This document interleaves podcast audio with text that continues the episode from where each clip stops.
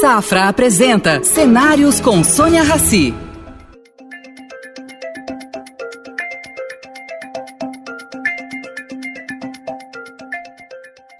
Gustavo, é um prazer tê-lo aqui conosco no projeto Cenários, que é uma parceria do Banco Safra com o Estadão.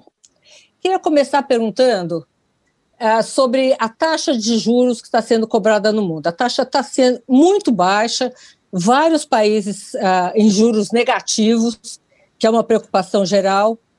Isso significa que está sobrando dinheiro e que os, não se tem onde colocar dinheiro. O BNDES, que é o, o, o criado justamente para ajudar no desenvolvimento econômico e social do país, uh, vai ter que passar por alguma transformação diante desse novo cenário? Olá, Siona. Primeiramente, um prazer estar aqui conversando com você. Espero que seja útil e agradável o nosso papo para todo mundo que, que nos assiste.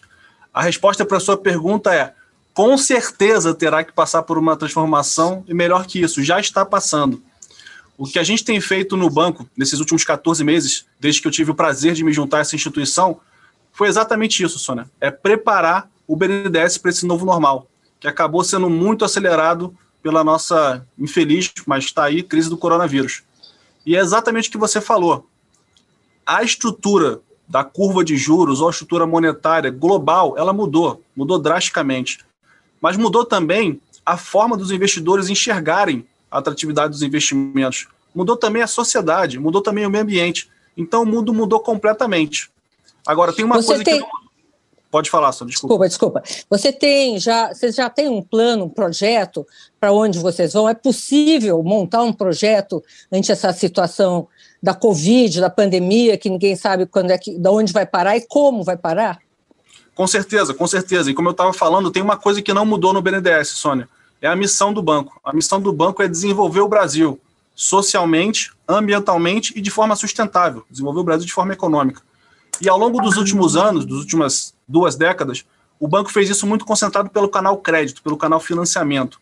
Esse canal é um canal importante, ele é relevante, ele é substancial, mas ele não anda sozinho. É importante ter bons projetos, é importante ter uma boa ambiente regulatório, é importante ter um equilíbrio fiscal para manter o juro baixo, como você falou. E nesse sentido, o que a gente tem feito no BNDES no último ano é justamente preparar o banco para enfrentar essa crise como a gente tão bem enfrentou e mais importante, poder se posicionar nesse novo normal atrelado ao nosso processo, que é um Brasil mais justo, com melhor qualidade do meio ambiente e crescimento do PIB. Agora, exatamente em que nicho vocês pensam que vão, vocês vão ter mais demanda?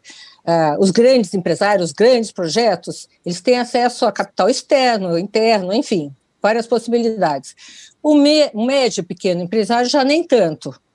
O BNDES, na sua história, sempre uh, trabalhou com projetos enormes. Né? E os menores uh, também, mas em menos, vamos dizer, com, men com menor ênfase. Essa nova realidade vai permitir uma entrada maior de vocês para financiar o pequeno e médio empresário, projetos de infraestrutura sei lá, uh, mais difíceis, que não tenham tanta rentabilidade. Como é que você vê o quadro? São dois pilares, Sônia. O pilar do pequeno e médio empresário, como você bem colocou, e o pilar da infraestrutura.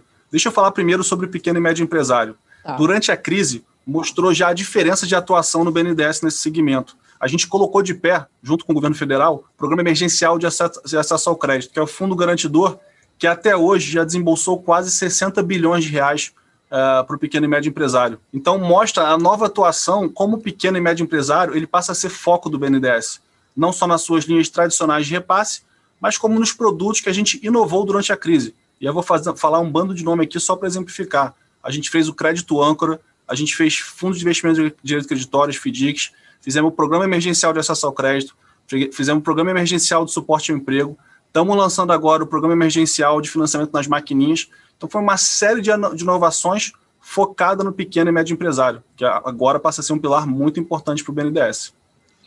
Agora, Gustavo, o que se viu muito nos jornais foi assim uma decepção justamente do médio e pequeno eles não estavam tendo acesso a esse crédito. O, o BNDES disponibilizou esse crédito e eles não conseguiam uh, chegar até esse crédito nos bancos pelos quais vocês fazem o repasse. O que, que aconteceu nesse percurso? Vocês conseguiram fazer alguma coisa para encurtar esse prazo?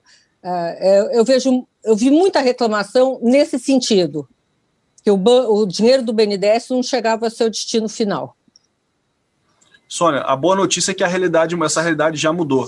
Do final de julho para cá, o volume de desembolsos para pequeno, médio e microempresário, dados do Banco Central, voltou a andar e andar forte justamente graças às ações bem-sucedidas do governo federal. Agora, o que você falou também é verdade. Quando a crise começou, a gente tem um monte de problema no Brasil. E quando ela começou, vários problemas nossos vieram à tona. Ah, as pessoas não têm saneamento em casa porque não tem é, é, é, esgotamento. Ah, o, o, pequeno e médio empresário não tem acesso a crédito. Mas são problemas, são questões que a gente já vinha de legado são do Brasil. Macro.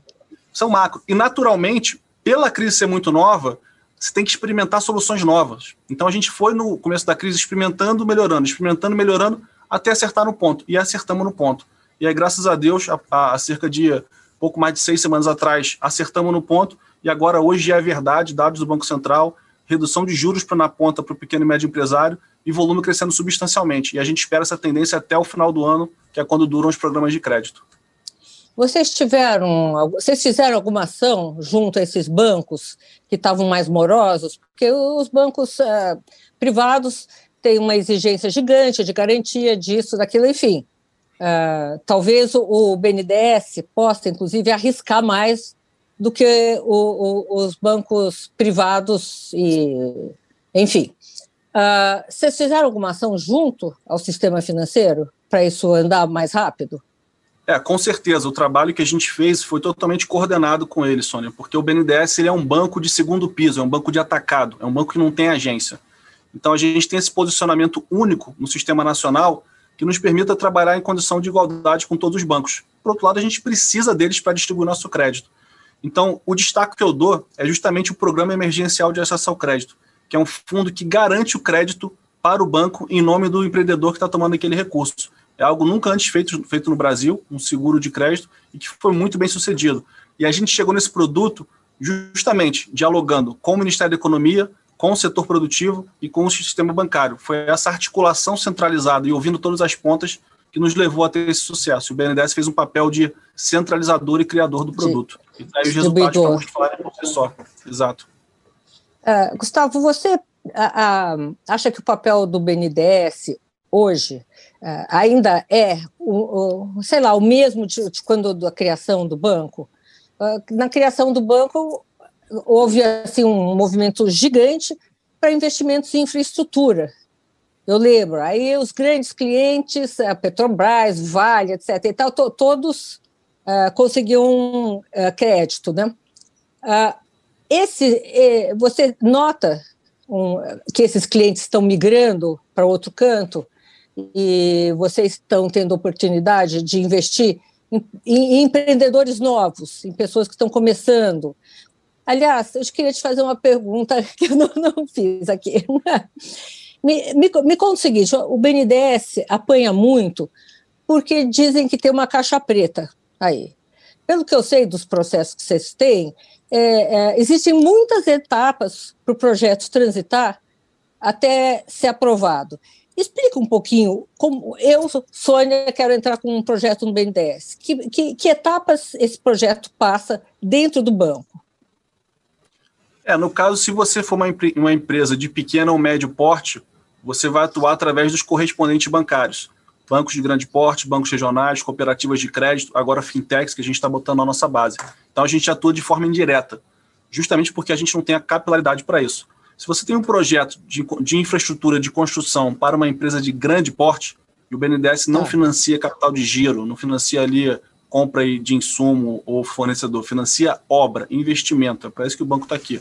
Você protocola o seu projeto é, no BNDES, tem todos os requisitos de especificação, de modelagem, de é, regularização ambiental, engenharia, e esse processo tem o trâmite normal de avaliação do banco, que dura em média de quatro a sete meses pra, de ponta a ponta para ser feito. Tá? E tem série de, etapas e, e, processos, e todos eles seguem normativos do BNDES ou do governo federal.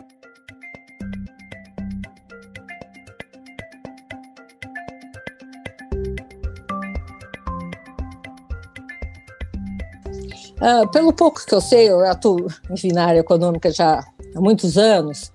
Uh, na hora aprova da aprovação de um projeto, existem várias comissões que analisam esse projeto e, e uma passa para outra, enfim, é uma, uma espécie de blindagem a esse projeto que entra, para ter certeza de que aquele projeto fica de pé, etc. e tal. Isso que, você queria, que eu queria que você explicasse um pouquinho, porque essa caixa preta, pelo que eu sei, é, entre os técnicos do, do BNDES, não existe isso. É, eu, eu, queria saber o processo. Eu entro com um projeto de construção de uma nova fábrica. Ele vai primeiro para onde? Depois ele vai para onde? Onde, onde, onde? Tem como você detalhar um pouquinho isso? Até tem, mas é um, é um detalhamento muito técnico. Você tem o comitê de habilitação, depois tem o comitê de avaliação, o comitê de aprovação de crédito, a diretoria, são vários comitês que vão aprovando isso ao longo do fluxo do processo da operação dentro do banco, o que é tradicional, tá, Sônia? Isso aí não é só do BNDES. Pega os bancos comerciais, também atuam, atuam de forma bem parecida. Mas em relação ao seu comentário da transparência, a polêmica que o banco se, é, se envolveu durante anos, é com muita felicidade que a gente vê que essa página está virada.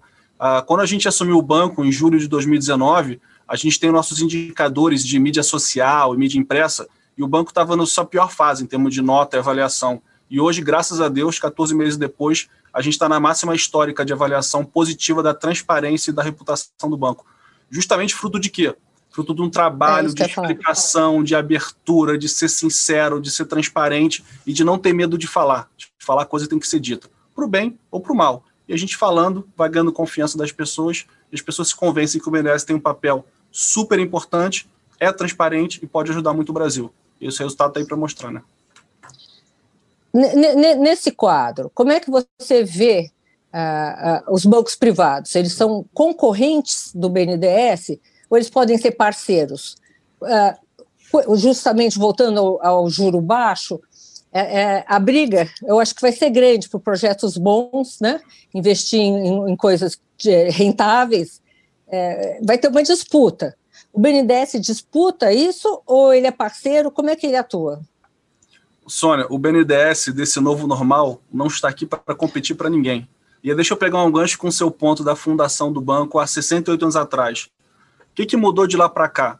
Quando o banco foi fundado, a missão dele é melhorar o Brasil, é crescer o PIB, é ter mais renda, é ter menos desigualdade social.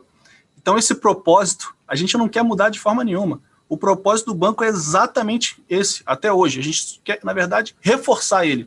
Agora, como é que a gente moderniza a atuação do banco? Parando de competir.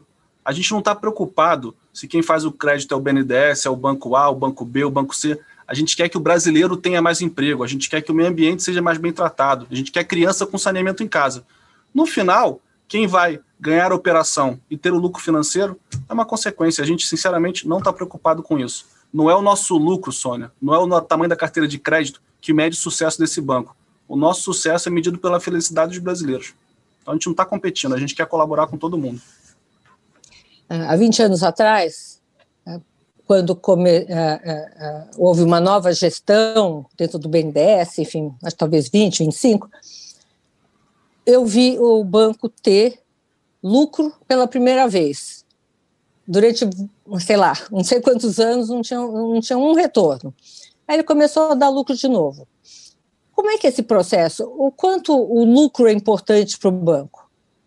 O que é importante financeiramente para o banco? É o conceito de sustentabilidade financeira. O banco tem que ser sustentável, tem que pagar suas contas, capacidade de fazer jus à sua operação. Agora, querer competir com o banco privado, vai crescer carteira de crédito e ter mais lucro e mais lucro e mais lucro, você parece um capitalista selvagem é, que né, está ali brigando simplesmente pelo ganho financeiro. Isso é justamente o oposto da função do BNDES. O BNDES, na verdade, ele tem que ajudar o mercado, ajudar as empresas a colaborarem entre si e com o governo, claramente, com o Estado, para a gente melhorar o Brasil. Então, assumindo, assumindo o pilar da sustentabilidade financeira, que é você pagar suas contas, ter um lucro moderado, a gente tem que gerar lucro social, lucro ambiental. É para isso que o banco está aqui. Em termos de meio ambiente, o que, que o BNDES está fazendo? Vocês estão financiando Nossa. gente? Tem uma, como é que é o meio ambiente e BNDES? Meio ambiente, é, eu diria que é talvez a principal pauta do banco dos próximos 10, 20 anos. Essa, essa, essa agenda é, que o banco já faz há bastante tempo, ela agora está em voga no mundo. Como eu falei, o mundo acordou para relevância e para precificação. Mas o BNDES já fazia isso há muitos anos? O banco já faz isso há muito de, muitos anos. O banco ele foi um dos pioneiros no conceito de sustentabilidade, né? fazer isso de uma forma departamental. Então, haviam departamentos do banco que faziam isso.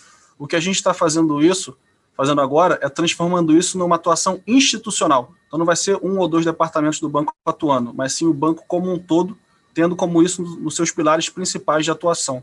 E aqui que eu posso te destacar, de dar, dar, dar de exemplo que a gente está fazendo efetivamente. A gente está hoje coordenando e captando, em, junto ao governo federal e a cerca de 10 estados, mandatos de concessão de parques florestais, tá. mandatos de concessão de manejo de floresta sustentável. Então, a gente vai fazer o quê? Pegar parques que nós visitamos aqui para fazer caminhada com família, mais nominalmente conhecido Foz do Iguaçu, é, Jericoacoara, Lençóis Maranhenses, e fazer a concessão. Para quê? para explorar aquilo ali turisticamente. Vai gerar emprego no interior, melhorar o desenvolvimento regional no Brasil e melhorar a preservação ambiental. Isso é um ótimo exemplo de uma atuação do banco não financeira, mas com tecnologia de estruturação e modelagem de projetos. E aí destaco São Paulo um apresentou algum projeto? Ibirapuera? Perdão? Enfim, São Paulo já apresentou algum projeto uh, que o BNDES vai ter alguma São atuação? Paulo, especificamente, é, São Paulo, especificamente, não me recordo nesse momento, Sônia, mas São Paulo tem tá. uma agenda bem, bem importante que eles tocam é, nesse sentido. Inclusive, o Ibirapuera, que você bem colocou, é um exemplo que a gente usa como case até para lastrear essa estratégia. Tá? É, e, aí, e, e, e, aí, nesse sentido, queria destacar que a gente fez é, um super bem sucedido leilão de saneamento no estado de Alagoas. Super, super bem sucedido. Que também é uma agenda ambiental, de meio ambiente, super relevante. Em termos de saneamento, uh, vocês estão recebendo uma alavanche de projetos? 80% do Brasil não tem saneamento? Deve, é, com o marco uh, aprovado, isso deve ter crescido ou não? Sim, cresceu. A gente, uh, antes do marco regulatório, já vinha aumentando a nossa carteira de projetos de saneamento.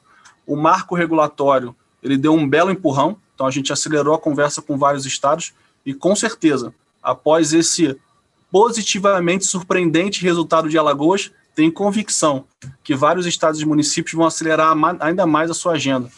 Veja Qual só. foi o ágio que vocês conseguiram lá? Veja só, veja só, Sônia, olha que número impressionante. Uma concessão de cerca de um milhão e meio de pessoas, tá? Recebeu nesse projeto 2 bilhões e meio de investimento, mais 2 bilhões de reais de, de outorga. Então são 4 bilhões e meio de reais colocado para saneamento numa região de um milhão e meio de pessoas. É muito dinheiro. Esses investidores são estrangeiros, são brasileiros? É, o, o consórcio concorrente que venceu a licitação é BRK Ambiental, que é controlada pela Brookfield. É um fundo de pensão canadense super capitalizado.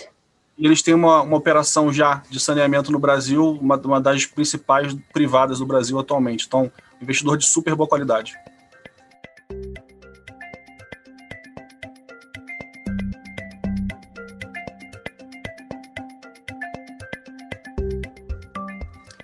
Gustavo, você nesse. Eu queria te perguntar uma coisa. Você trabalhou anos na iniciativa privada, né? E se sentou numa cadeira para dirigir um banco público. O que, que te surpreendeu para positivo e o que, que te surpreendeu para negativo, do que você esperava? Você devia de imaginar alguma coisa, pelo menos um desenho na tua cabeça, né? O que me surpreendeu por positivo é a qualidade das pessoas, não só no BNDES, mas como no governo federal, impressiona a qualificação do servidor público. As pessoas que estão hoje, que fizeram concurso e se habilitaram, trabalham hoje nas esferas federal com quem eu com mais interajo, são altamente qualificadas, muito, muito bem qualificadas. Então, nossa dificuldade de gestão pública não é de forma nenhuma capacitação, é organização, é motivação, é, alinhamento de interesse, né, remuneração apropriada para isso. Então, é, é, a gente tem gente boa, precisa mudar a forma de trabalhar. O que, que me surpreendeu? Você mudou muito a estrutura? É. Não, fala, bastante, fala, fala. Bastante. O que, que me surpreendeu negativamente, no caso dos bancos públicos? Muito orientado ao lucro financeiro. Então, não falo só do BNDES, falo dos outros bancos públicos também. Então, quando eu saí lá da Faria Lima, trabalhava em banco de investimento, É natural que o privado tenha esse direcionamento para obter o ganho financeiro na sua essência. E é natural, porque ele é privado. Agora, quando eu vim para o público, eu vim para gerar lucro social, para gerar lucro ambiental. E as pessoas ainda muito a, a, aprisionadas na necessidade de competir com o privado, de ter mais lucro, de ter market share. Gente, não precisa, não é nossa função. Nossa função é ajudar o povo, a gerar lucro social e ambiental. E é muito mais divertido também, né, Sônia? você, você inclui nesse rol a Caixa e o Banco do Brasil? São dois bancos públicos. Aliás, o Brasil tem três bancos públicos. Precisa de tudo isso? Eu falo, eu falo de uma forma genérica, tá? Inclui todos os bancos públicos com quem eu tenho interagido. Então, é importante que nós, o sistema de financiamento público, a gente seja mais ambicioso, mais ganancioso no lucro social e um pouco menos no lucro financeiro. Então, tem que pagar as contas, tem que cobrir seus custos, ok, mas de forma nenhuma competir com o privado. Se o privado está fazendo alguma coisa bem feito, deixa ele fazer aquilo. Vamos fazer o que o privado não está fazendo, vamos cobrir outros setores e assim a população fica mais bem servida. Uh, projetos conjuntos, vai, vamos dizer, iniciativas que eu acho que uh, com, com outros bancos.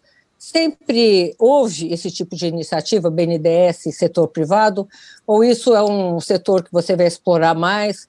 Como é que você dirige eh, esse tipo de projeto? Ela, ela, ela, ela havia já, mas na nossa visão muito tímida. E o que a gente está fazendo é, é justamente aumentar, intensificar a função do BNDES como um articulador, um articulador público e privado. Porque no mundo de hoje as coisas mudam tão rápido é tanta informação, é tanta coisa nova acontecendo, que você tem que se abrir para o mundo e ficar ali conversando, interagindo com muita gente, tendo ideia, para poder criar soluções e pensar a forma de melhorar o Brasil. Na hora que a gente posiciona um BNDES, que é um banco com baita conhecimento, um baita patrimônio intelectual, e fala: não estamos aqui para competir com ninguém, queremos melhorar o Brasil e trabalhar em parceria com qualquer um que tem conhecimento e capacidade de ajudar, as pessoas gravitam para perto de você. Isso gera valor, isso gera conhecimento, isso gera produto. Então, essa nova forma do BNDES atuar em parceria é justamente um, um dos principais mudanças estratégicas que a gente está colocando. E até então, super bem sucedida, graças a Deus. Você acabou de dizer que uh, você encontrou um quadro dentro do BNDES muito bem formado, né? Você fez mexidas uh, ajustando uma pessoa nesse lugar, outro lugar, troca vice-presidente. Eu, eu, entrevistei também aqui para cenários o Pedro Guimarães, ele trocou 90% da estrutura de vice-presidência, etc. e tal. Uh, você fez essa mexida, não? Sim, com certeza. Assim, uh, no meu caso, eu troquei todos os diretores do banco. O banco já tinha uma diretoria super bem capacitada, de alto nível, mas um projeto desse é importante estar com pessoas que você conhece, já tem um, um histórico, e perfis que, enfim, o esquema tático que, na minha visão, seria necessário. Então, eu troquei toda a diretoria do banco, agradeço imensamente aos, aos diretores que estavam aqui antes da gente, contribuíram bastante, e também fizemos bastante mexida no, no patamar de baixo. Então, é importante, é natural, foi bem recebida pelo banco e, graças a Deus, está dando ótimo resultado. Então, mas é, sem qualquer Agora tipo deve ser difícil, né? Só você entrar e, e até perguntei para o Pedro, falei, trocou 90%, como é que é o dia seguinte, né? na hora que você mexe em tudo? Eu, eu vou te falar, e sendo bem sincero, Sônia, assim, foi, não foi tão difícil, porque as pessoas que estão aqui, que estavam aqui na diretoria do BNDES anteriormente, super maduras, estavam também pelo bem do Brasil. Então entenderam rapidamente, a gente trocou 100% dos diretores em cerca de 30 dias, e foi uma transição amigável, é, super profissional. Uh, tem aqueles, né, aqueles atritos de uma transição normal, de questões operacionais, mas era o que a gente tinha que fazer, e fazer rápido, porque como eu cheguei aqui no banco em julho de 2019, ficamos com um tempo um pouco mais curto de gerir a, a, o, o prazo desse mandato. Então foi importante ser feito de forma bem rápida e uma decisão acertada. Gustavo, uma curiosidade. Qual é o patrimônio do BNDES? Quanto é que ele custa por ano, por exemplo? É, o custo dele é alto, é baixo? É, como funciona isso?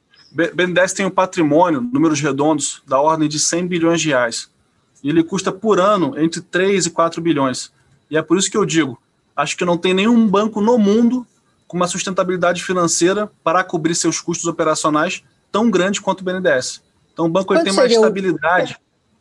O... Quanto seria o índice da Basileia? Se, se vocês quiserem nossa Basileia, cumprir nossa isso. Basileia, nossa Basileia hoje já está tá em quase 40%. Então, assim, a Basileia é muito confortável. uma cobertura de despesas muito confortável, por isso que o banco pode pegar boa parte do seu recurso, da sua tempo, e investir em lucro social e lucro ambiental. E como nossa carteira de crédito é longa, o banco pode pensar em 7, 10, 12 anos, um luxo que eu pessoalmente não conheço nenhum banco no mundo que tenha. Então, por isso que o banco tem essa figura única de ajudar muito o Brasil na infraestrutura social e ambiental. Em termos de volume de crédito, o que, você pode contar para a gente? A Covid derrubou quanto desse volume que vocês emprestaram nesses seis meses ou continuaram esses processos? E como é que você vê essa retomada? Vai sobrar dinheiro em caixa? Você falar que sobrar, o tesouro já te pega, tá? Vai sobrar dinheiro, vai sobrar dinheiro em caixa no final do ano, sim, com certeza. E apesar de que a Covid ela elevou muito o nosso desembolso. Ano passado. Elevou?